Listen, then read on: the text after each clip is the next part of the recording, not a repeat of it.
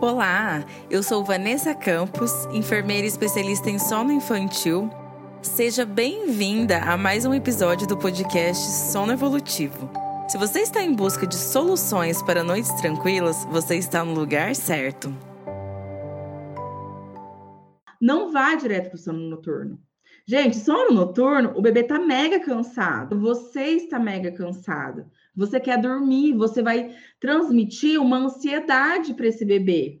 Como que você vai fazer mudanças de rotina no momento que você está extremamente cansada? É a mesma coisa quando você vai fazer dieta. Não é muito mais difícil você deixar de comer uma coisa que você gosta quando você está morrendo de fome? Fica o dia todo sem comer e chega à noite e tenta comer salada. É bem mais difícil, não é? Agora, quando você não está com muita fome, fica mais fácil. Então, é a mesma coisa. Você vai chegar à noite com um bebê mega cansado e tentar mudar um hábito. Não, você tem que tentar mudar um hábito a hora que esse bebê estiver mais calmo.